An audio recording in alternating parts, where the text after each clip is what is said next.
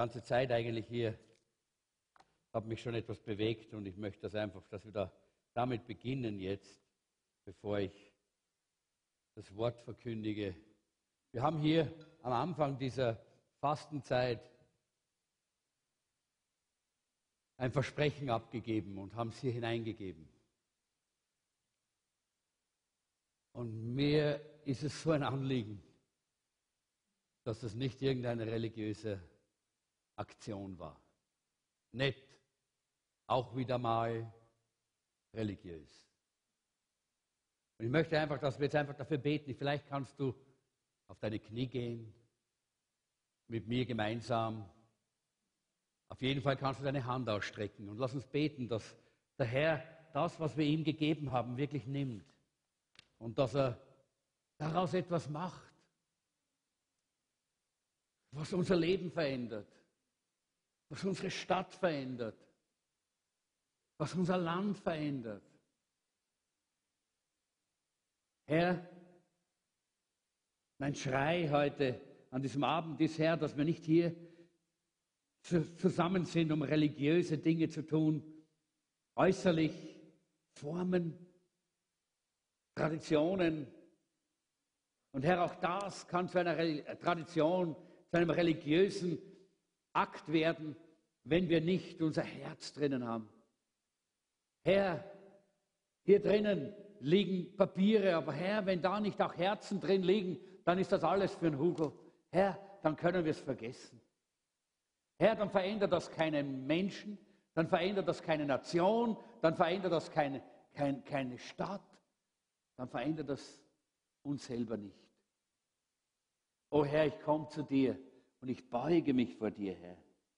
Ich beuge mich vor dir und ich bitte dich, Herr, vergib uns, wenn wir oft so religiös oberflächlich in unserem Leben sind. Nimm, Herr, nimm diese Opfer, die wir dir gebracht haben in diesen 40 Tagen. Nimm sie her, nimm sie her. Auch in diesen letzten sieben Tagen, die noch vor uns liegen. Nimm sie her und lass sie wohlgefällig aufsteigen vor dir als ein Wohlgeruch, der unsere Stadt verändert, der unser Leben verändert, der unsere Gemeinde verändert, Herr, das dazu führt, dass deine Gegenwart offenbar wird, deine Herrlichkeit erlebbar wird. Komm her, komm her. Das ist unser Schrei und unser Gebet. Und Herr, so wie diese Hände auf diesem Tuch zu dir emporgestreckt sind, so strecken wir unsere Hände auf zu dir und sagen, Herr, wir bitten dich, komm, erhöre uns. Herr, wir bitten dich, komm, Erhöre den Schrei unseres Herzens nach Erweckung. Erhöre den Schrei unseres Herzens nach einer Offenbarung deiner Herrlichkeit und deiner Kraft. O Gott, o Herr, komm, such uns heim, Jesus. Such uns heim durch deinen Heiligen Geist. Such uns heim. Such uns heim. Wir brauchen eine neue Erweckung, Herr. Danke, Jesus. Danke, Herr. Danke, Herr. Danke, Herr. Danke, Herr.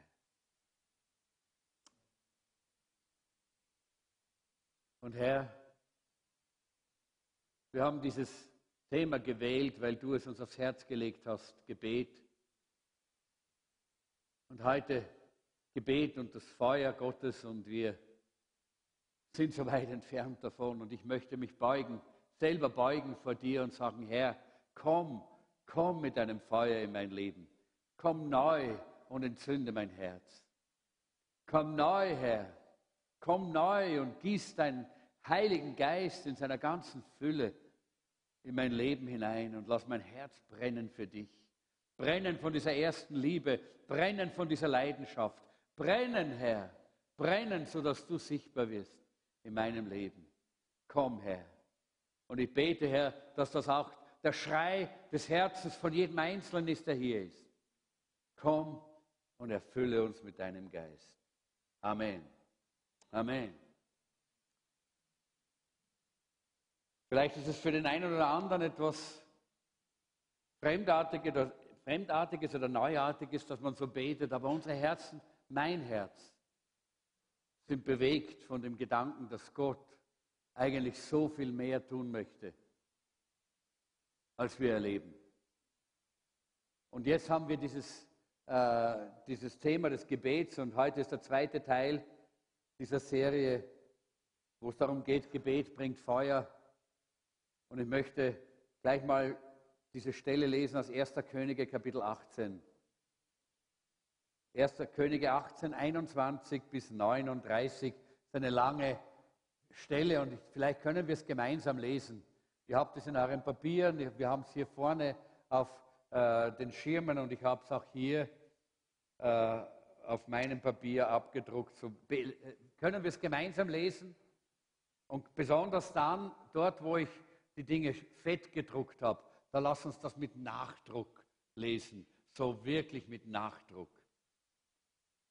Als alle versammelt waren, trat Elia vor die Menge und rief, wie lange noch wollt ihr auf zwei Hochzeiten tanzen, auf beiden Seiten hinken? Wenn der Herr der wahre Gott ist, dann gehorcht ihm allein. Ist es aber Baal, dann dient nur ihm. Das Volk sagte kein Wort. Und so fuhr Elia fort. Ich stehe hier vor euch als einziger Prophet des Herrn, der noch übrig geblieben ist. Und dort stehen 450 Propheten vom Baal. Und nun bringt uns zwei junge Opferstiere. Baals Propheten sollen sich einen aussuchen, ihn in Stücke schneiden und auf das Brennholz legen, ohne es anzuzünden. Den anderen Stier will ich als Opfer zubereiten. Auch ich werde kein Feuer daran legen. Dann ruft ihr, die Propheten vom Baal, euren Gott an. Ich aber werde zum Herrn beten. Der Gott nun, der mit Feuer antwortet, der ist der wahre Gott. Die ganze Volksmenge rief, ja, das ist gut. Da sagte Elia zu den Propheten vom Baal, ihr könnt anfangen, weil ihr so viele seid. Sucht euch einen Stier aus und bereitet ihn zu. Aber keiner darf das Opfer anzünden. Und dann bittet euren Gott, Feuer vom Himmel zu schicken. Sie schlachteten ihren Stier und bereiteten ihn für das Opfer zu. Dann begannen sie zu beten. Vom Morgen bis zum Mittag riefen sie ununterbrochen, Baal, Baal, antworte uns doch. Sie tanzten um den Altar, den man für das Opfer errichtet hatte. Aber nichts geschah, es blieb still. Als es Mittag wurde, begann Elia zu spotten. Ihr müsst lauter rufen, wenn euer großer Gott es hören soll. Bestimmt ist er gerade in Gedanken versunken oder er musste mal austreten. Oder ist er etwa verreist? Vielleicht schläft er sogar noch, dann müsst ihr ihn eben aufwecken. Da schrien sie laut, so laut sie konnten, und ritzten sich nach ihrem Brauch mit Messern und Speeren die Haut auf, bis das Blut an ihnen herunterlief. Am Nachmittag schließlich gerieten sie vollends in Ekstase. Dieser Zustand dauerte bis gegen Abend an, aber nichts geschah. Keine Antwort, kein Laut, nichts. Endlich forderte Elia das Volk auf, kommt jetzt zu mir herüber.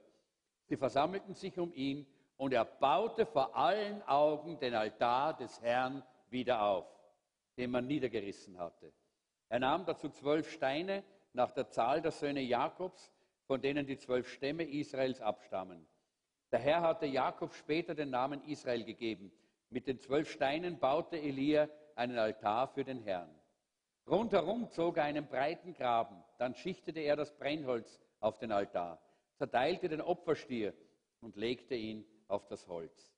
Zuletzt befahl er, holt vier Eimer Wasser und gießt sie über das Opfer und das Holz.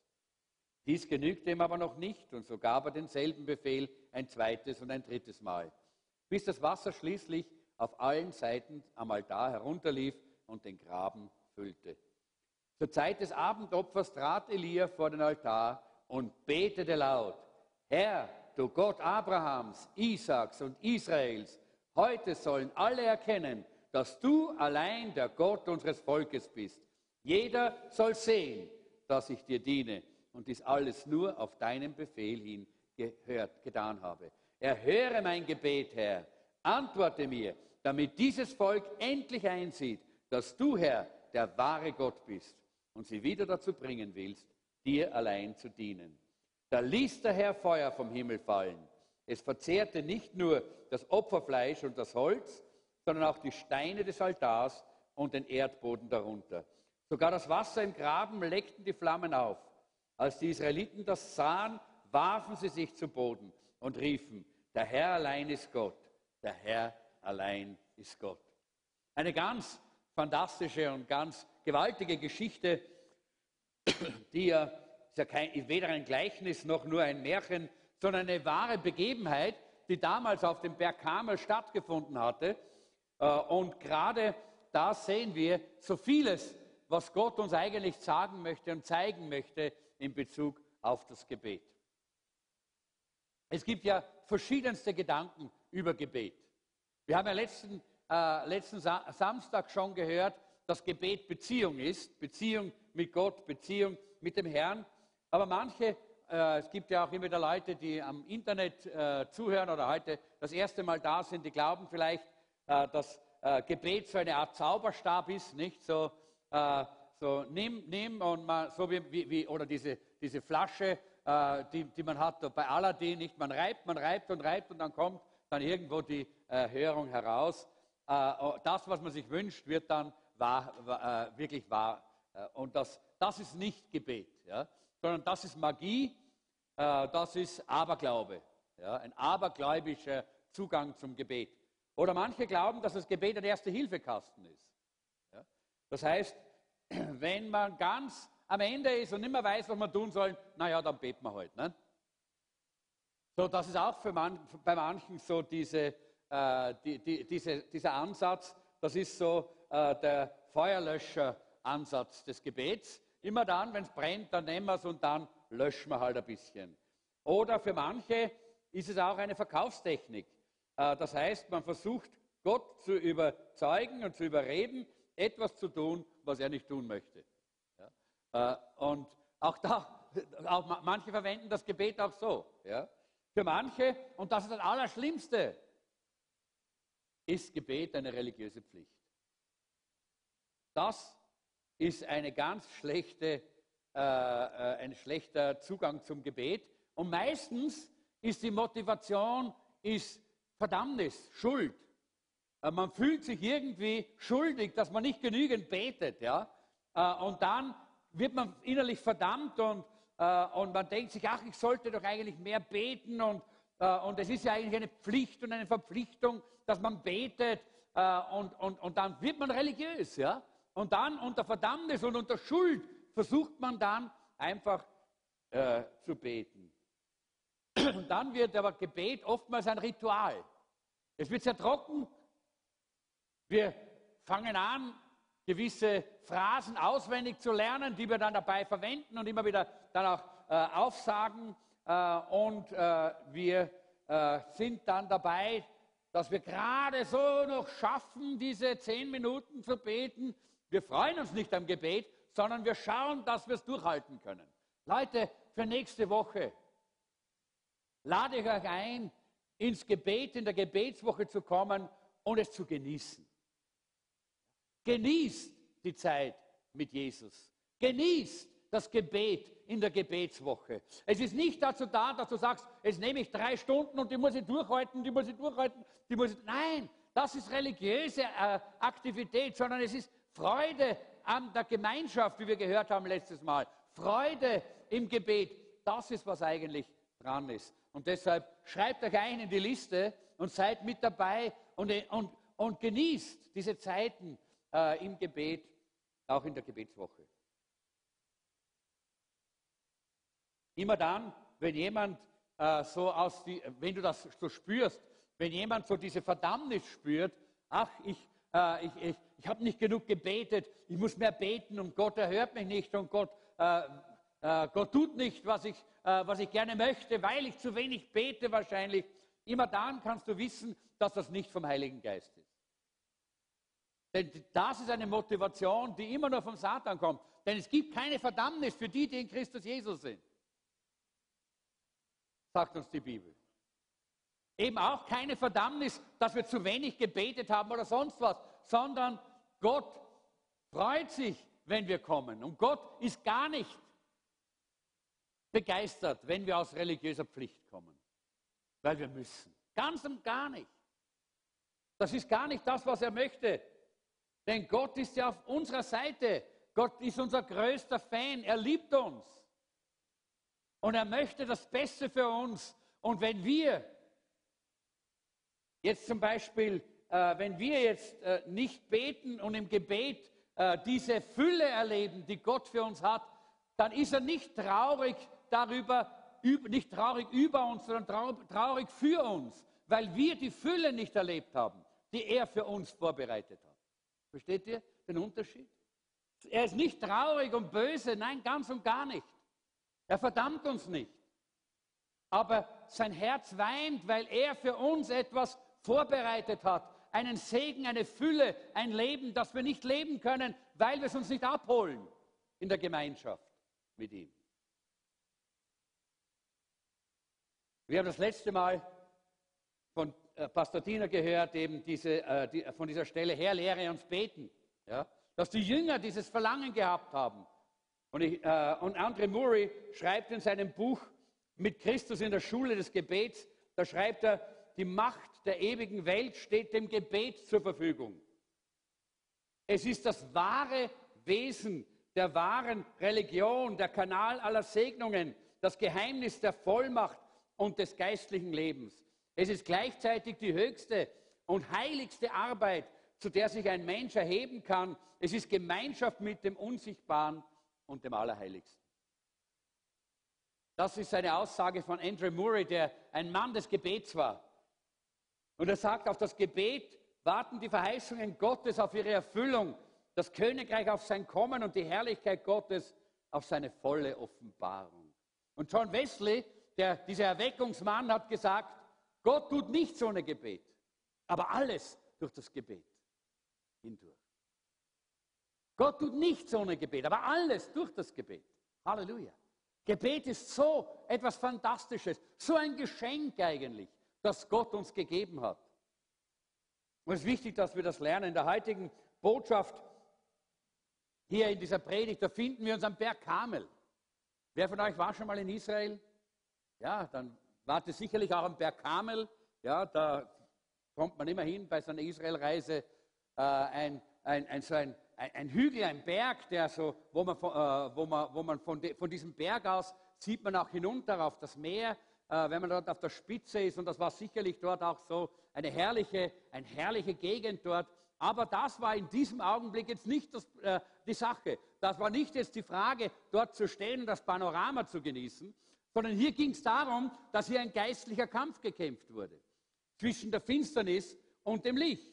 Ein, ein geistlicher Kampf, der, äh, der durch äh, diesen Abfall Israels von dem lebendigen Gott notwendig geworden ist.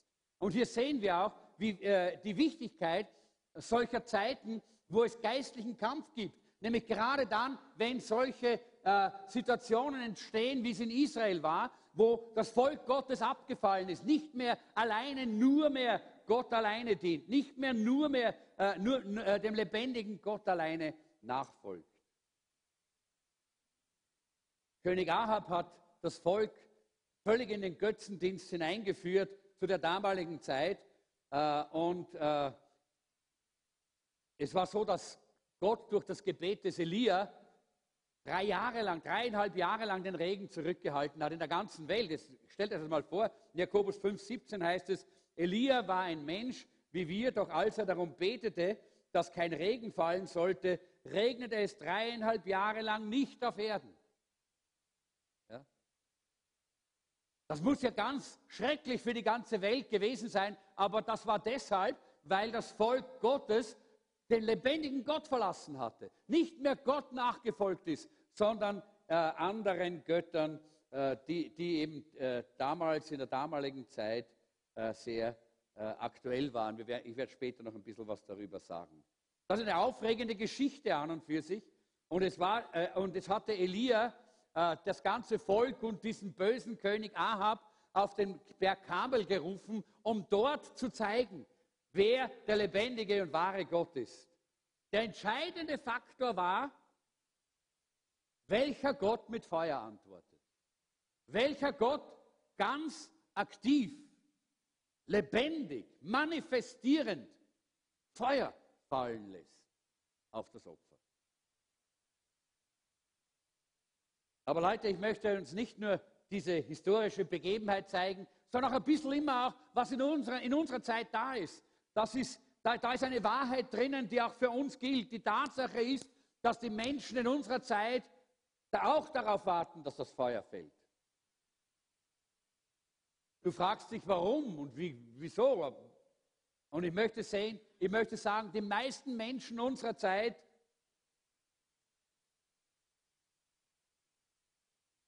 die finden Gott und die Kirche gar nicht mehr aufregend und gar nicht mehr relevant und gar nicht mehr begeisternd. Und ich glaube, das liegt zum großen Teil daran, dass das Feuer der Reinheit und der Kraft Gottes nicht mehr da ist, dass die Präsenz Gottes unter dem Volk nicht mehr brennt, nicht mehr leuchtet, sodass die Menschen das sehen können. Daran liegt das, dass die Menschen nicht mehr begeistert sind von der Gemeinde Jesu, dass die Menschen nicht mehr von Gott begeistert sind in unserer Zeit. Und mein Gebet für heute Abend war und ist es auch jetzt, Herr, lass das Feuer fallen. Lass das Feuer fallen und lass die Herzen deines Volkes erneut mit heiliger Leidenschaft erfüllt werden. Feuer Gottes brauchen wir, Leute. Feuer Gottes und Leidenschaft, damit die Welt Gott sehen kann. Nicht für uns selber, sondern damit die Welt Gott sehen kann, so wie er wirklich ist. Damit die Welt erkennt, dass er der einzig wahre, wirkliche Gott ist. Zunächst können wir mal schauen, was ist denn Gebet? Und ich habe schon ein bisschen was davon heute gesagt. Und ich das erst, äh, den ersten Punkt, der mir wichtig ist, den ich heute anschneiden möchte, ist Gebet bedeutet Partnerschaft mit Gott. Es ist Sprechen mit Gott und Hören auf Gott. Es ist Partnerschaft mit Gott.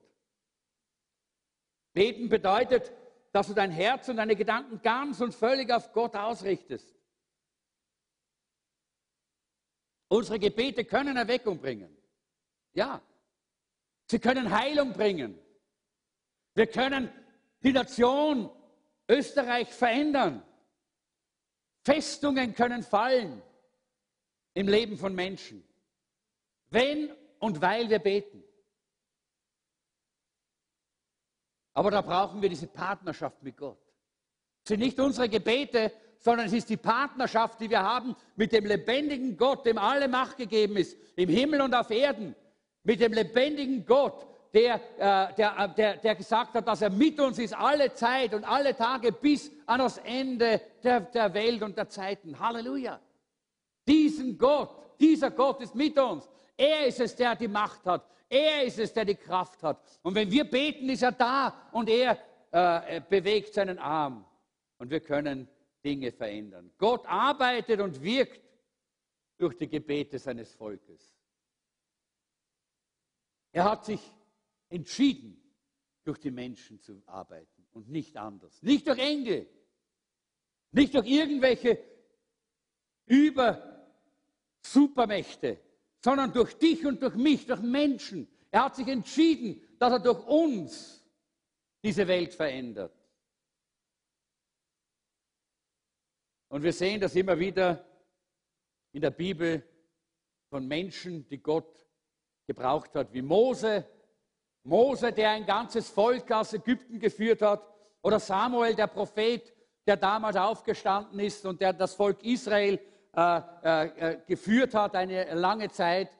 Äh, oder Elia, den wir hier auf dem Berg Kamel sehen. Oder dann auch Jesus selber, Paulus, der nach Jesus gekommen ist, äh, der, der, der das Evangelium verkündet hat. Gott hat diese Menschen gebraucht. Und Gott gebraucht auch dich. Wenn wir es verstehen, was Gebet wirklich bedeutet. Es bedeutet Partnerschaft mit Gott, ich muss ein bisschen rascher durchgehen, weil die Zeit ja heute schon ein bisschen äh, fortgeschrittener ist. Gebet setzt die Kraft Gottes frei. Ja? Und, da se und das ist das, da sehen wir das nächste, äh, das nächste Bild ist ein bisschen eine äh, etwas, äh, eine sehr amateurhafte Zeichnung, aber es zeigt uns ein bisschen was, wie das geschieht. Ja? Wir sehen hier durch Gebet, wenn wir beten, dann be bewegen wir diesen, äh, diesen Hebel, sodass die Kraft, die immer da ist, die immer fließt, die Kraft des allmächtigen Gottes anfängt nicht nur bis hierher zu kommen, sondern auch hineinzufließen in unser Herz oder in das Herz der Menschen, für die wir beten. Wir haben die Verantwortung, hier diesen Kontakt zu schließen, indem wir beten, durch unser Gebet. Das will Gott uns über, überlassen. Das tut er nicht selber. Das hat er uns anvertraut als Menschen, als seine Mitarbeiter, dass wir diesen Hebel bewegen oder nicht bewegen. Und damit die Kraft Gottes zum Fließen bringen.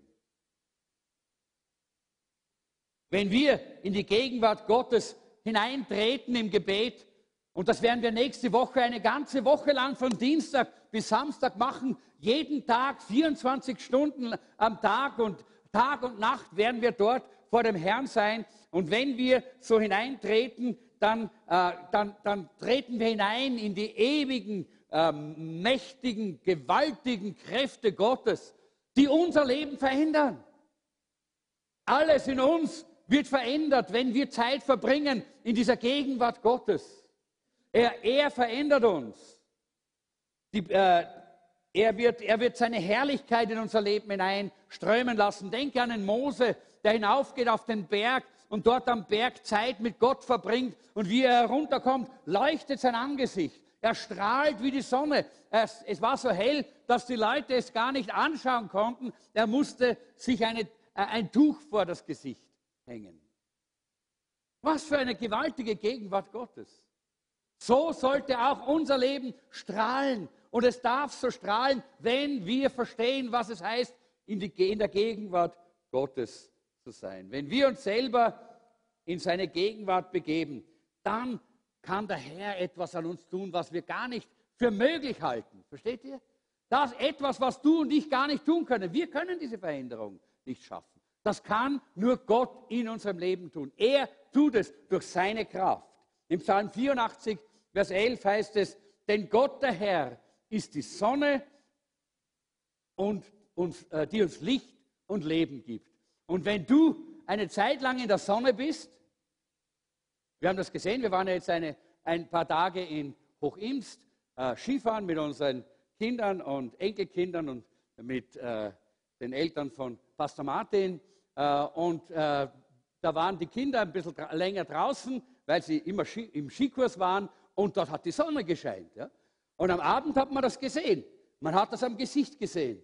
Man hat gesehen, das Gesicht war verändert, da war eine andere Farbe, weil die Sonne hat etwas bewirkt. Haben Sie das ständig jetzt gemerkt, während Sie da unterwegs waren? Haben Sie ständig jetzt irgendwie so die Sonne gesucht? Nein, Sie waren einfach der Sonne ausgesetzt. Und wenn wir uns der Gegenwart und der Herrlichkeit Gottes aussetzen, im Gebet, dann verändert das unser Angesicht, dann verändert das unser Leben, dann strahlt unser Leben etwas aus, was wir nicht selber tun können. Das ist, was auch dieser, äh, dies, dieser Vers aussagt und dass wir das auch verstehen.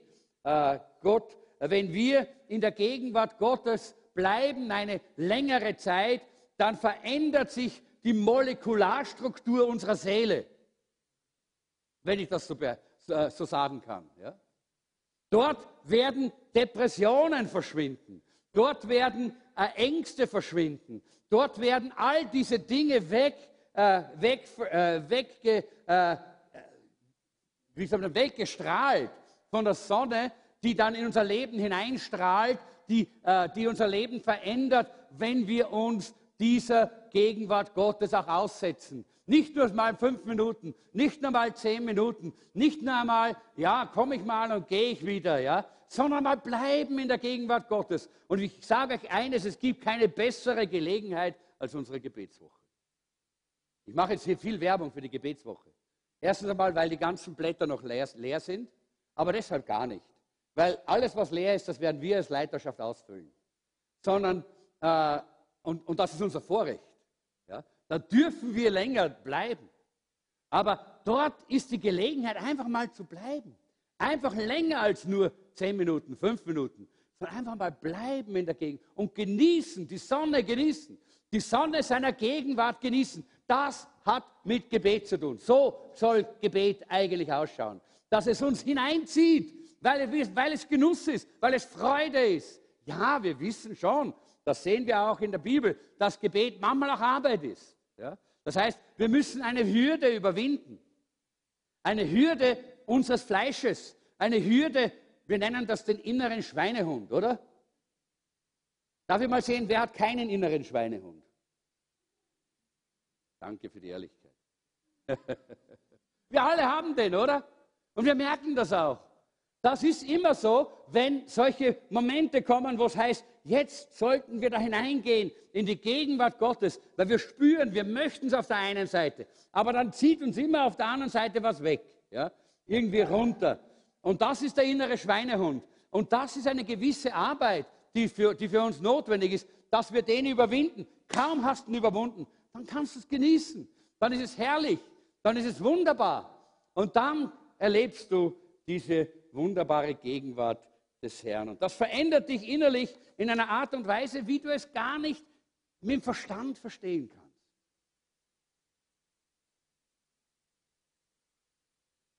Jetzt muss ich das ein bisschen sinken lassen. Weil wir, auch wir als Christen hier im Westen so verstandesorientiert sind. Es muss alles über den Verstand gehen. Wir müssen es verstehen. Wir müssen das wissen. Wir müssen das analysieren. Nein, müssen wir nicht. Gott ist größer. Halleluja. Größer als meine eineinhalb Kilo graue Gehirnmasse. Wenn er das nicht wäre, wäre er nicht mein Gott. Dann wäre er kaum noch ein Kumpel, oder? Aber er ist größer. Wir verstehen ihn nicht und sein Wirken verstehen wir auch nicht. Und deshalb werden wir äh, auch nicht verstehen können, wie wir verändert werden. Wir merken nur, dass wir verändert werden.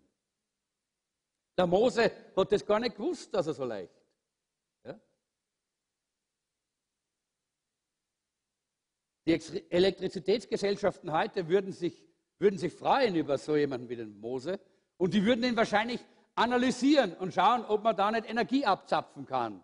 Aber das geht nicht, weil da geht es nicht um den Verstand, da geht es nicht um äußerliche Dinge, da geht es um etwas, was innerlich geschieht in uns, was nach außen hin strahlt, was Gott in unserem Leben tut. Gebet ist der Schalter, der Gottes Kraft freisetzt, damit sie im Leben der Menschen wirkt. Ich möchte diese ganzen Bibelstellen jetzt gar nicht lesen. Vielleicht eine, wo in Johannes 16, Vers 24 Jesus sagt, bis ihr habt in meinem Namen nichts von Gott erbeten, bittet ihn und er wird es euch geben. Dann wird eure Freude vollkommen sein. Ihr könnt selber diese Stellen lesen. Äh, die Zeit lässt mir es nicht zu, äh, dass, dass ich alles lese. Aber es gibt Grenzen der Verheißung und das ist auch wichtig. Es gibt Grenzen dieser Verheißungen und da habe ich drei Punkte gefunden, die ganz wichtig sind. Erstens, Unvergebenheit hindert Gebet. Unvergebenheit. Und Jesus sagt, wenn du eine Opfergabe zum Altar bringst und dir fällt plötzlich ein, dass dein Bruder dir etwas vorzuwerfen hat, dann lass dein Opfer am Altar zurück, geh zu deinem Bruder und versöhne dich mit ihm. Erst danach bringt Gott dein Opfer da. Ganz wichtig, weil vielleicht kommst du nächste Woche in die, äh, in die Gebetswoche und du merkst irgendwie, das sich, das ist irgendwo, da kommst du nicht weiter dann überleg mal und sag, Heiliger Geist, leuchte hinein in mein Leben. Vielleicht gibt es da Unvergebenheit in meinem Leben. Vielleicht gibt es da jemanden, den ich vergeben muss oder den ich um Vergebung bitten muss. Weil das blockiert all diese Verheißungen des Gebets. Und zweitens, bitten mit falschen Motiven. Wenn ihr freilich Gott nur darum bittet, eure selbstsüchtigen Wünsche zu erfüllen, wird es euch nicht geben. Wenn wir nur immer äh, da sind, um zu sagen, Herr, gib mir mehr Geld, gib mir ein schöneres Auto, gib mir eine bessere Wohnung, gib mir einen besseren Mann und eine bessere Frau. Das, äh, hoffentlich beten wir ja eh nicht als Christen. Aber Leute, ich sage euch, so geht das mit dem Egoismus. Ja? Bis dorthin, dass Christen sogar in diese Richtung gehen. Ja? Aber das wird Gott nicht erhören. Wenn wir nur egoistische Gebete beten, das ist falsche Motive, dann wird das, dann begrenzt das diesen Segen des Gebets. Und natürlich Sünde, da brauchen wir jetzt gar nicht lang drüber reden. Äh, das Gebet setzt Gottes Kraft frei. Und das ist das Wunderbare. Die Tatsache ist, dass das Gebet wirklich Gottes Methode ist, um uns in unsere, unsere Bedürfnisse wirklich zu befriedigen, um uns zu geben, was wir brauchen, damit wir ein wunderbares Leben mit ihm leben können. Es gibt Leute, die denken, Gott weiß ja, was ich brauche. Ich muss ihn ja nicht darum bitten. Aber so ist es nicht. Gott will, dass wir es aussprechen. Gott will, dass wir reden darüber mit ihm. Und wenn wir im Neuen Testament über die Christen lesen, äh, von, äh, der, der, ersten Gemeinde, der ersten Kirche, äh, und dann sehen wir, diese, die war, wie unglaublich die waren. Die waren voller Freude, die waren voller Begeisterung, äh, die, waren, äh, die haben eine ansteckende Lebensfreude gehabt, die waren glücklich. Und sie hatten Vollmacht in ihrem Leben. Die sind herumgegangen und haben die Hände auf die Kranken gelegt und die sind gesund worden. Die haben den Menschen äh, das ewige Leben gebracht, indem sie das Evangelium verkündigt haben. Die sind unterwegs gewesen und Vollmacht Gottes war mit ihnen. Und wenn du damals einen so einen typischen Christen getroffen hättest und du hättest gesagt, na, wie läuft's denn? Dann hätte der wahrscheinlich gesagt, alles wie immer, täglich Wunder und Zeichen, eines nach dem anderen. Wir sind froh und wir sind glücklich. Und du fragst dich, warum haben wir das nicht? Warum haben wir das nicht mehr? Was fehlt uns denn eigentlich? Warum haben wir diese Macht und Vollmacht nicht, die damals die Christen hatten? Und ich glaube, die Antwort ist, wir haben das Feuer nicht mehr, das sie hatten. Das Feuer der ersten Liebe zu Jesus, das Feuer der Leidenschaft und der Begeisterung für Jesus, dieses Feuer, das gebrannt hat in ihnen, das sie verzehrt hat, das bereit, wo sie mit Freuden und mit dem Lied auf den Lippen in die Arena gegangen sind und gestorben sind für ihren, ihren Herrn und ihr Leben gegeben haben für Jesus, der sie errettet hat. Diese Begeisterung fehlt uns, Leute. Dieses Feuer fehlt uns. Und weil das, dieses Feuer nicht da ist, deshalb sehen die Menschen Jesus nicht mehr in uns und auch nicht mehr oft in unserer Gemeinde. Und es ist so wichtig, dass wir dieses Feuer wieder haben. Ich möchte Punkt 2 auch ansprechen. Äh, Gebet ist die wichtigste Arbeit. Und ich möchte das nur ganz kurz ansprechen, weil ich glaube, dass das für uns eh alle klar ist. Wir haben ein Beispiel von Jesus. Er lässt Wichtiges hinter sich und geht, um zu beten. In Lukas 5, 15 bis 16 heißt es, in Scharen drängten sie sich um ihn, sie wollten ihn hören und von, von ihren Krankheiten geheilt werden. Jesus aber zog sich zurück, um in Einsamkeit zu beten. Wir wissen, dass diese Menschenmenge wahrscheinlich groß war. Tausende von Menschen waren wahrscheinlich da. Und sie mussten eigentlich das Evangelium hören. Denn sie waren verloren. Und sie waren krank und sie sind gekommen, um geheilt zu werden. Und sie haben sich gewünscht, geheilt zu werden.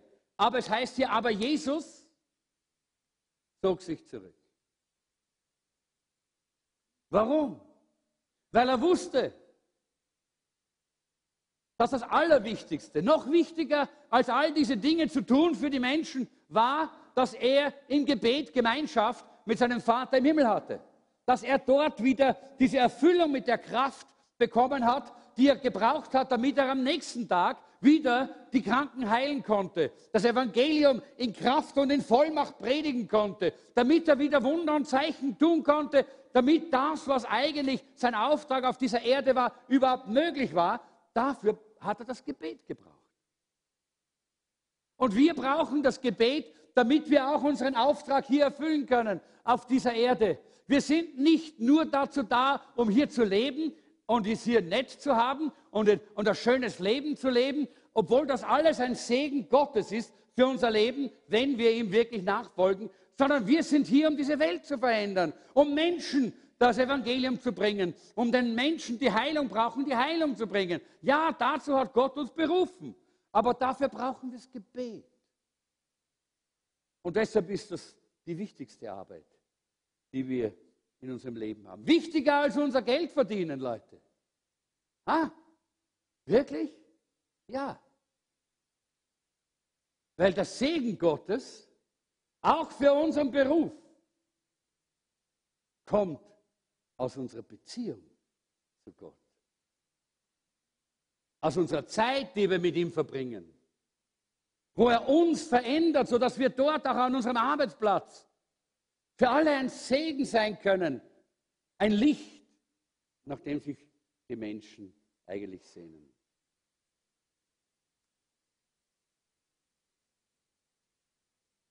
Ich habe hier, hab hier aufgeschrieben, es ist wichtiger, beten zu lernen, als über Gebet zu lernen.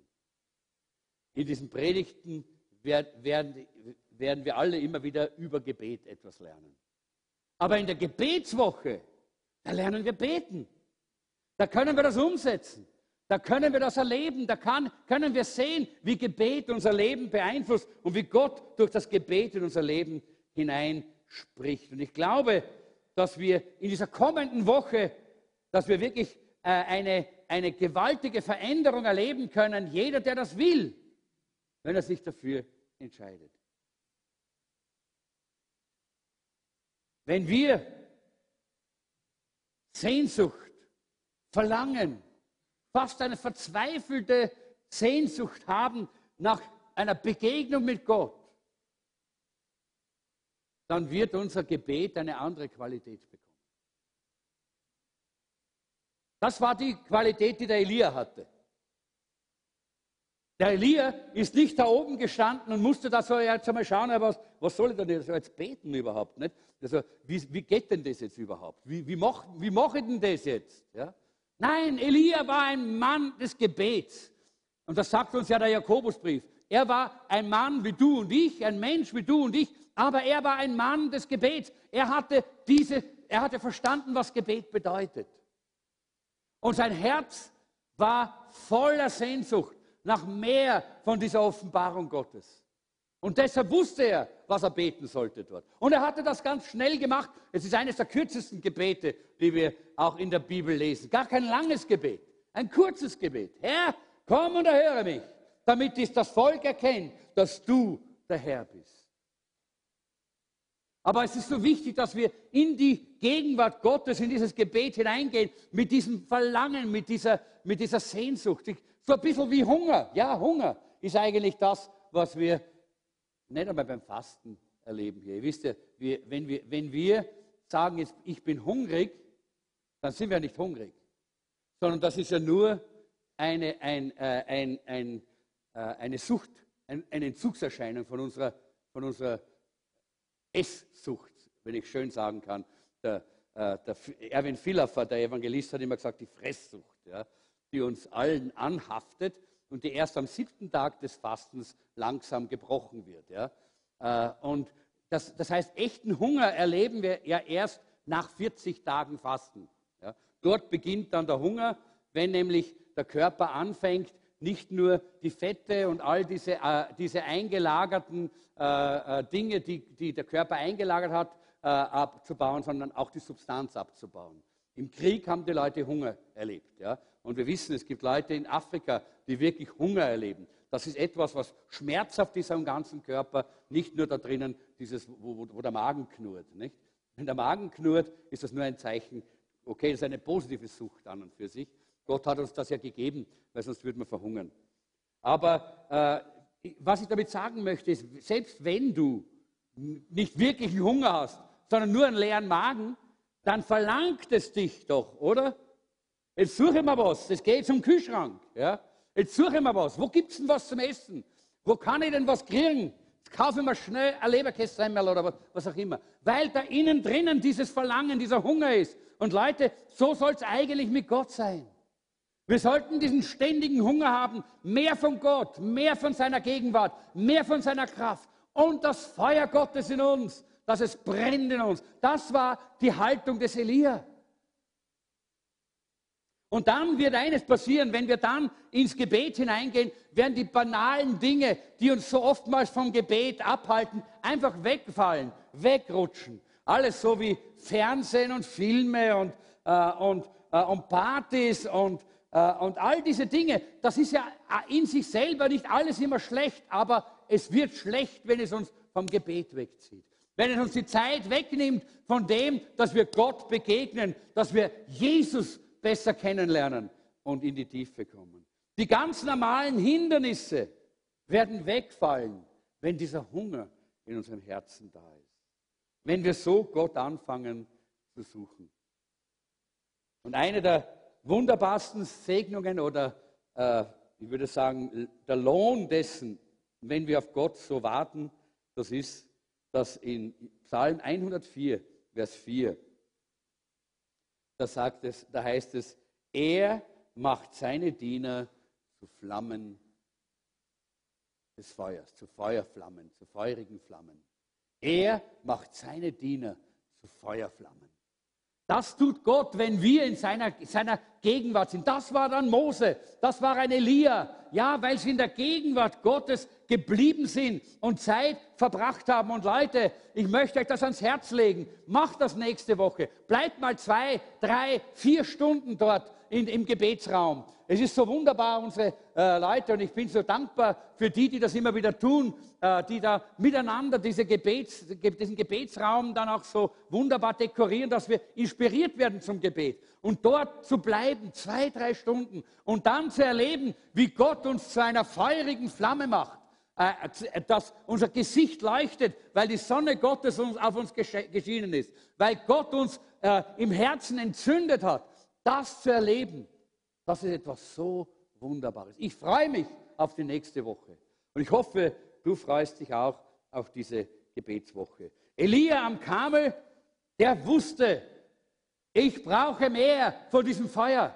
Nicht nur das Feuer auf das Opfer, sondern auch das Feuer in seinem Herzen. Er war bereit, auch hier wiederum verändert zu werden, dort auf dem Berg, weil er diesen Hunger hatte. Mehr, mehr, mehr von Gott. Ich könnte jetzt praktische Tipps geben, aber da möchte ich jetzt ein bisschen überspringen. Die praktischen Tipps, ein paar habt ihr da drin. Äh, äh, aber es ist gut, wenn wir vielleicht auch da lernen, einander zu ermutigen, einander zu inspirieren, einander zu helfen.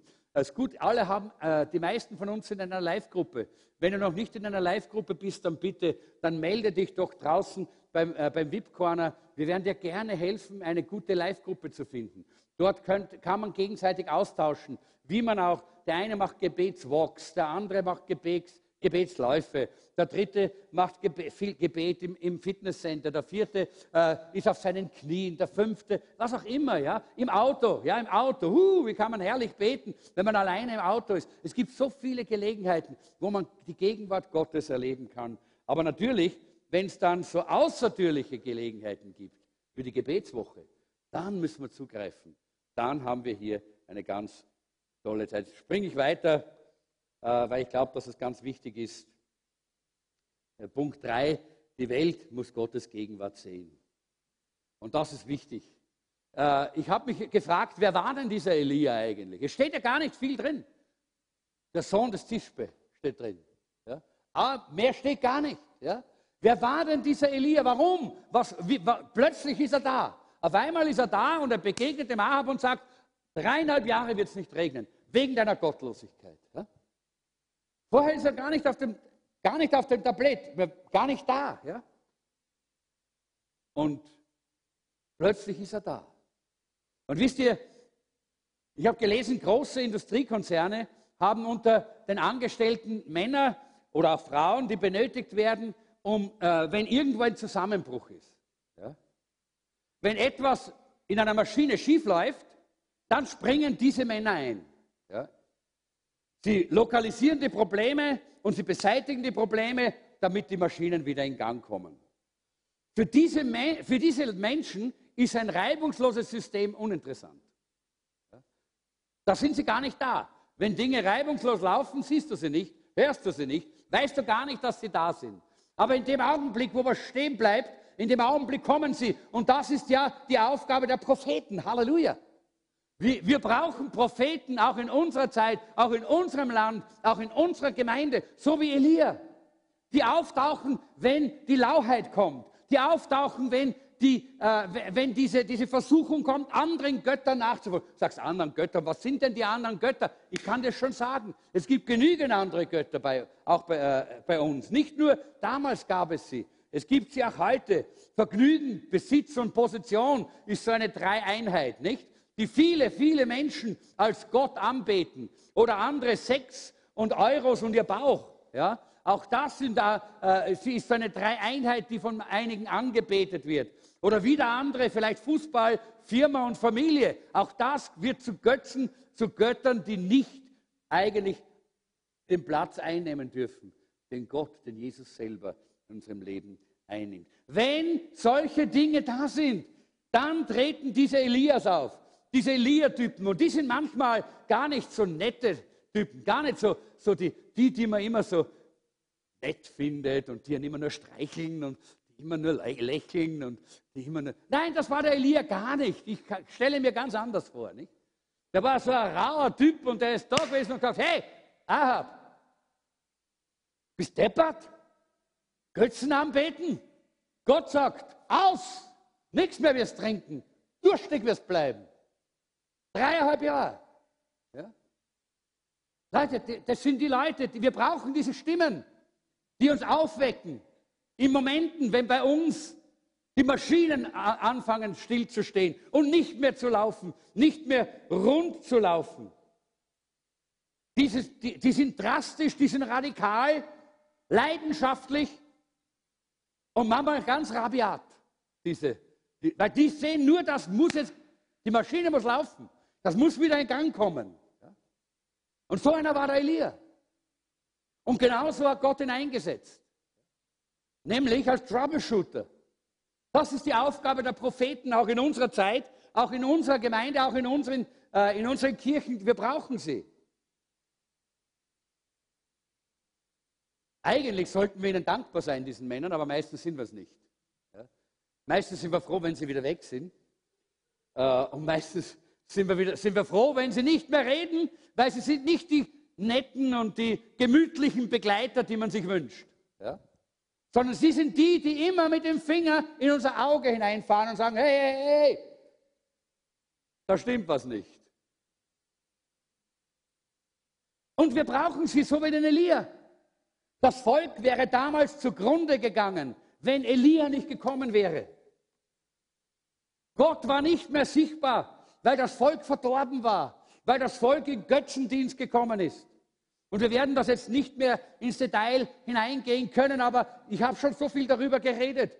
Ich glaube, da müssen wir jetzt gar nicht immer nur auf das Volk Israel schauen. Ja, sie hatten dort die kananitischen Bale angebetet. Das waren diese ausgelassenen Naturgötter, deren Anbetung ein Anfall von Völlerei und Trunkenheit und ritueller Prostitution war. Aber wir sagen, ho, ho, ho. Aber dabei müssen wir daran denken, wir tun genau das Gleiche. Indem wir uns den Dingen hingeben, wie ich schon vor, vorher gesagt habe, die nicht von Gott geplant waren für unser Leben, die unser Leben zerstören und kaputt machen. Und Ahab hat sie angebetet und deshalb hat das ganze Volk sie angebetet. Und wir wissen, dass unsere Leiter, unsere politischen Leiter genau, genau diesen Weg gehen. Das, ist, das sind ihre Götter. Und deshalb geht die ganze Gesellschaft diesen Weg.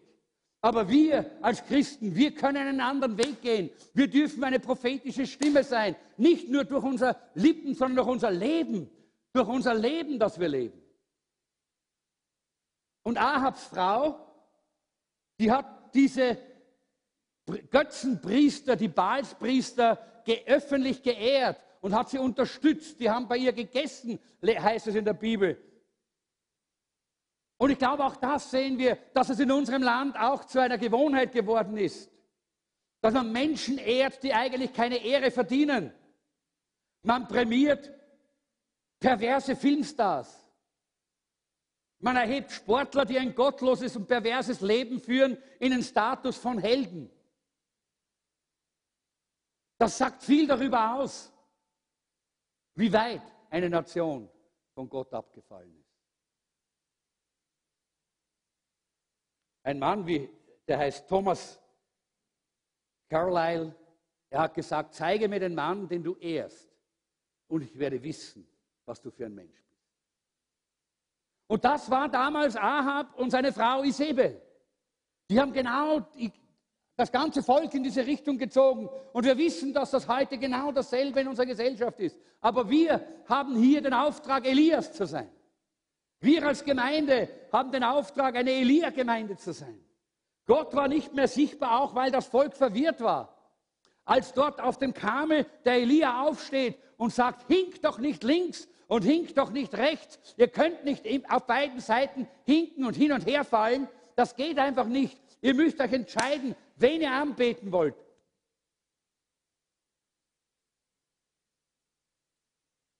Heißt es, kein Wort.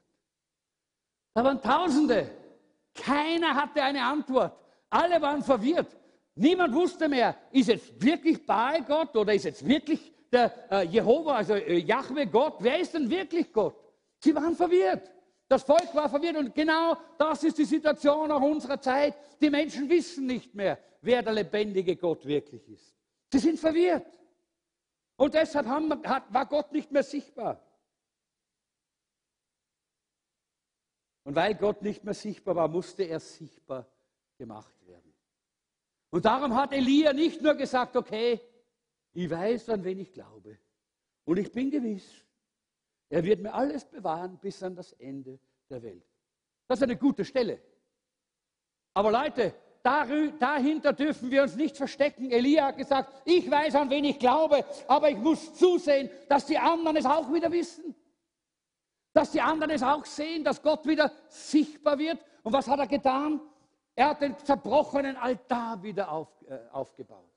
Und der Altar ist ein Bild für Anbetung. Der Altar ist ein Bild für Gebet, wo eben damals, in der damaligen Zeit eben die Opfer vor Gott aufgestiegen sind. Wir brauchen keine Tieropfer mehr, sondern es ist unser Herz und unser Gebet, das aufsteigt vor dem lebendigen Gott. Und dieser Altar ist so oft zerbrochen, auch im Leben der Christen in unserer Zeit. Da gibt es keine Hingabe mehr. Da gibt es diese Bereitschaft, für Gott heilig zu sein nicht mehr. Da gibt es diese, diesen Altar nicht mehr im Leben des Einzelnen, wo Gott angebetet wird, wo Zeiten vor dem Angesicht Gottes verbracht werden.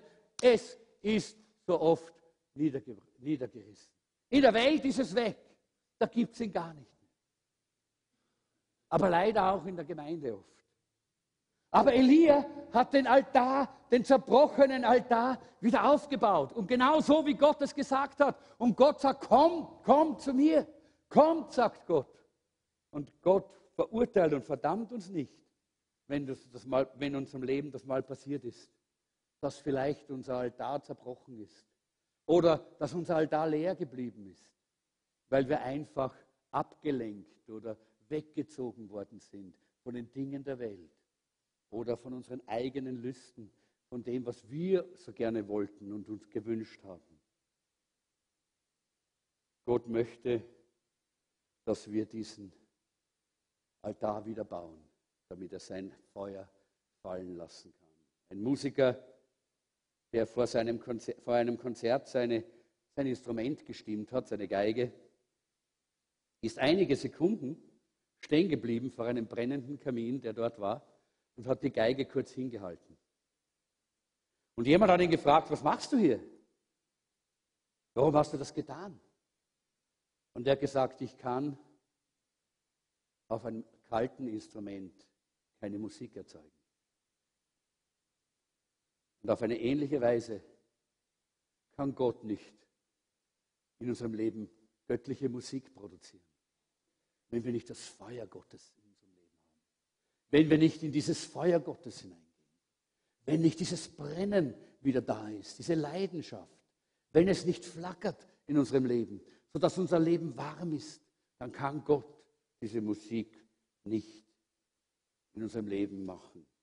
Unser Wischiwaschi-Lebensstil sendet Botschaften an die Welt, dass Gott nichts verändern kann, dass Gott nicht heilen kann, dass Gott nicht verändern kann, dass Gott nicht eingreift in unser Leben. Aber wir müssen zurückkommen in dieses Feuer Gottes, damit unser Leben auch diese, diese Melodie Gottes ausstrahlen kann. Er möchte das in unserem Leben tun. Und hier zeigt sich die Macht des Gebets. Die Baalspriester haben den ganzen Tag Gebete gesprochen. Aber da war nichts dahinter. Warum? Weil der Gott, zu dem sie gebetet haben, ein toter Gott war, ein Götze. Sie hatten keine Vollmacht und keine Salbung. Und manchmal beten wir zwar im Namen Jesu, aber unser Herz ist nicht verbunden mit Jesus. Und Leute, dann haben wir genauso einen toten Gott. Es gibt genügend Jesus-Statuen, Christus-Statuen in unserem Land, vor denen Menschen beten, ohne dass was passiert. Warum? Weil ihr Herz nicht mit Jesus verbunden ist. Das Erste ist, dass unser Herz verbunden sein muss mit Jesus, damit wir nicht leere Gebete sprechen, damit wir Gebete sprechen, die wirklich lebendige, lebendiger Zwie, lebendiges Zwiegespräch zwischen uns und Gott sind. Und deshalb ist es wichtig, Elia, er, er, er repariert den Altar und er spricht ein kurzes Gebet und die Kraft Gottes fällt und die Kraft Gottes äh, konsumiert diesen ganzen das ganze äh, Opfertier und das Wasser und den Altar und alles. Und die Menschen sehen, was für eine gewaltige Macht hier von Gott ausgeht. Elia hat vorher ganz klar gemacht, dass es nichts Künstliches gibt. Er hat Wasser drauf gegossen. Er hat alles dafür getan, dass es nicht, dass es wirklich nur von Gott kommt. Und Leute, wir wollen nicht irgendwie Erweckung spielen. Wir wollen nicht Erweckung erzeugen. Wir können nicht Erweckung erzeugen. Das können wir nicht. Wir können auch nicht unser Herz entzünden selber. Das können wir nicht. Wir können nicht einmal den Hunger in uns machen. Das kann nur Gott durch seinen Heiligen Geist. Aber wir können dieses gefährliche Gebet beten. Herr, mach mich hungrig. Herr, Gib mir diese Leidenschaft für dich. Herr, gib mir dieses Verlangen, diese, diese Verzweiflung, ohne deine Nähe nicht leben zu können. Das können wir beten. Und dann kommt der Heilige Geist und dann wirkt er das in uns, was wir nicht tun können. Es gibt viele Fälschungen, ich bleibe da gar nicht stehen. Leider auch auf dem Gebiet. Genügend Fälschungen, mit denen wir nichts zu tun haben wollen. Wir wollen echte Erweckung. Wir wollen echte Ausgießung des Heiligen Geistes. Wir wollen echtes Feuer Gottes in unserem eigenen Leben, in unserer Gemeinde und in dieser Stadt. Wir wollen echtes Feuer Gottes, dass es anfängt zu brennen. Und das beginnt mit dieser Leidenschaft für Jesus. Ich möchte einfach abschließen. Ich weiß, ich habe jetzt vieles ausgelassen, aber das habt ihr alles selber der Heilige Geist kann euch auch das zeigen, wenn ihr auch diese Unterlagen dann weiter anschaut. Mein Herz, Leute, als Pastor dieser Gemeinde, mein Herz ist, dass unsere Gemeinde eine betende Gemeinde ist. Eine betende Gemeinde ist eine heilige Gemeinde und eine engagierte Gemeinde. Und wenn wir beten, dann werden wir für Gott und für die Menschen empfindlich, empfindsam. Wir bekommen ein Gespür dafür. Wir wissen, was Gott tut. Eine betende Kirche ist eine begeisterte Kirche. Eine betende Kirche ist auch eine glückliche Kirche, weil Gott handelt, weil Gott uns äh, erfüllt, weil Gott Wunder und Zeichen tut, weil er seine Musik in uns hineinlegen kann, weil er an, auf den Instrumenten spielen kann. Weil wir beten, und das Feuer Gottes in unser Leben hineinströmt. Einige von euch brauchen ein persönliches Wunder heute. Vielleicht ein Wunder in deiner Ehe. Einige von euch brauchen ein Wunder in ihrer Gesundheit. Wir haben heute schon mal dafür gebetet. Einige von euch brauchen ein Wunder in ihrem Job oder in ihren Finanzen. Und ich glaube, dass Gott unsere Gebete hört, wenn wir eine betende Gemeinde und betende Kirche sind. Und vielleicht ist es so, dass du heute da bist und du spürst, in deinem Leben ist das nicht mehr so, wie es einmal war. Ja, du hast Gott nicht ganz verlassen, aber so viele andere Dinge sind wichtig, dass du keine Zeit und Energie mehr hast für Gebet und Bleiben in der Gegenwart Gottes. Dann musst du heute vielleicht diesen Altar in deinem Herzen wieder neu reparieren Gott ist dir ja nicht böse, aber er sagt heute, komm an, komm, lass uns diesen Altar reparieren. Lass uns den Altar wieder aufbauen. Ich möchte das Feuer wieder fallen lassen auf dein Herz, auf dein Leben, dass du wieder brennst. Und Leute, ich habe heute gesagt, Herr, bitte, gib mir wieder mehr von diesem Feuer. Ich brauche dieses Feuer wieder. Mir fehlt es. Ich habe Sehnsucht danach. Ich bin verzweifelt, dass es so wenig brennt in meinem Leben. Und ich möchte heute diesen Altar mit der Hilfe des Heiligen Geistes wieder aufbauen in meinem Herzen, damit Gott sein Feuer fallen lassen kann. Und ich möchte dich einladen, dass du heute auch genau dasselbe tust. Wir werden in der Gebetswoche nächste Woche, und ich möchte, dass ihr dabei seid, wir werden in der Gebetswoche wieder einmal so kleine Karten äh, dort auflegen, wo jeder hineinschreiben kann, wir wollen für 90 Tage, 90 Tage, nur 90 Tage, wollen wir uns einfach auch einmal entscheiden und wollen uns verpflichten, eine gewisse Zeit im Gebet jeden Tag zu verbringen. Unsere Leiterschaft, wir haben in der Leiterschaft immer wieder, da sprechen wir ja drüber, unsere Leiterschaft hat sich ja sowieso verpflichtet, mindestens fünf Tage von sieben Tagen in der Woche mindestens 20 bis 30 Minuten zu beten. Und das soll ein Vorbild sein. Unsere Leiterschaft soll damit ein Vorbild sein für alle anderen in der Gemeinde. Und die Frage ist, wie viel bist du bereit einzusetzen, damit wir Erweckung in Österreich haben, damit wir Feuer Gottes haben in unserem Leben, damit dein Leben brennt und die Menschen durch dich Gott sehen können. Wie viel bist du bereit dafür einzusetzen? Vielleicht fünf Minuten? Okay, dann schreib fünf Minuten. Es wird so eine Karte sein, wo du auf der einen Seite für dich selber draufschreibst, wie viel du äh, jeden Tag, fünf Tage in der Woche beten wirst. Und auf der anderen Seite schreibst du das drauf ohne Namen, aber schreibst auch die Zahl drauf und das reißt du ab und das wirfst du dort in ein Körbchen. Einfach als ein Opfer für den Herrn und sagen, Herr, niemand wird dich kontrollieren, wir sehen keinen Namen drauf und niemand wird dir nachgehen, aber es ist für dich eine Hilfestellung, dass du das getan hast hier vor Gott. Und ich möchte euch einladen, das wirklich zu tun. Manche sagen, ja, ich muss das ja nicht aufschreiben. Ich kann dir eines sagen, die wenigsten können, können 90 Tage durchhalten, wenn sie nicht eine Verpflichtung eingegangen sind. Das ist ein Erfahrungswert. Äh, und die Einladung gilt jetzt für alle und ich möchte euch da ermutigen, dass ihr mitmacht. Und wir werden nächsten Samstag das hier noch einmal auflegen, damit jeder teilnehmen kann. Aber jetzt möchte ich noch einmal, dass wir miteinander beten. Ich möchte Maria bitten, dass sie nach vorne kommt. Ich weiß nicht, ob mit alleine oder mit dem Lobpreis, aber. Und wir wollen jetzt einfach äh, vor den Herrn treten. Und die Frage ist, was fehlt dir gerade jetzt in deinem Leben?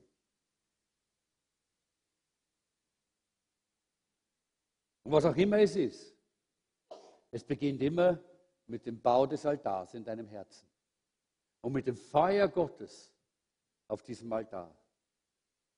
ich glaube, dass jetzt gerade in diesem Augenblick der Heilige Geist auch spricht zu uns. Und wenn du sagst, ich merke diesen Mangel und ich möchte nicht mehr weitergehen mit diesem Mangel, dann lade ich dich jetzt ein. Und ich will beten, dass das Feuer Gottes in unserem Herzen brennt. Und ich möchte, dass wir gemeinsam aufstehen und dass wir jetzt dieses Gebet beten. Dass wir sagen, Herr, komm mit deinem Feuer in unser Herz hinein. Wir brauchen dieses Feuer Gottes in unserem Leben. Dass die Menschen wieder Jesus sehen können. In unserem Leben, in unserer Gemeinde. Wir, sind, wir heißen Jesus-Zentrum. Aber Leute, können die Menschen wirklich Jesus sehen hier? Ist das Feuer so hell, dass die Menschen Jesus sehen? Klingt unser Leben, weil es vom Feuer Gottes gewärmt ist, so, dass die Menschen die Stimme der Herrlichkeit Gottes hören können unter uns? Ich lade euch ein und möchte sagen, komm, lass uns ein Feuer in diesem Gottesdienst auslösen, das sich auf unsere ganze Welt ausbreiten wird. Aber es beginnt hier bei dir. Herr Jesus, ich danke dir, dass du uns nicht verdammst, sondern dass du uns liebst. Du bist für uns. Und du möchtest so gerne, dass wir brennen, damit du sichtbar bist in uns, damit du uns auch segnen und erfüllen kannst mit all dem Segen, den du uns versprochen hast.